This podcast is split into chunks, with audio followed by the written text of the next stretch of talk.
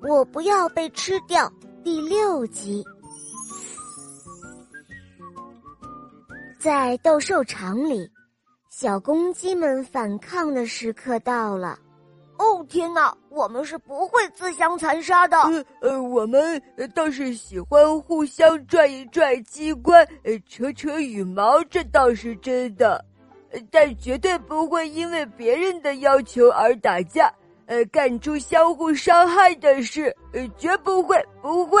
没错，因此我和我的伙伴们要对你说：“哼，老家伙，去你的吧，别做梦了！”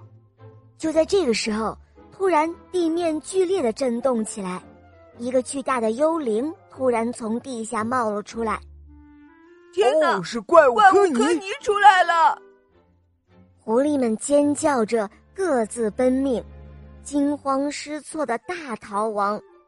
正在小公鸡们缩在角落，绝望的等待厄运降临的时候，只听咔嚓咔嚓，砰砰，几声巨响，幽灵散架了，变成了一个庞大的蔬菜堆。卡门和小母鸡们笑眯眯的出现了。嗨，你们好啊，斗鸡们！哦，瞧我看到谁了！总算看到你了，我的蔬菜皇后。卡梅利多紧紧的抱住了小妹妹。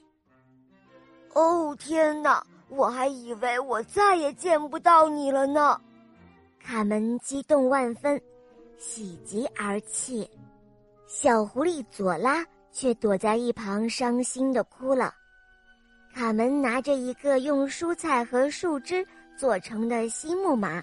走到佐拉跟前，说道：“佐拉，为了给我们的新友谊做一个见证，请接受这份礼物哦，是百分百纯天然的哟。”哇，这是新的木马卡罗吗？哦，真是太帅了！小鸡们目前最想的是马上离开这个鬼地方。哦，佐拉，你能把我们带出去吗？呃，这个我我倒是想，可是我也经常迷路，我也不是很清楚该怎么走。哎，走廊里有动静，嘘，好像是那些狐狸们又回来了。嗨，有人吗？有人吗？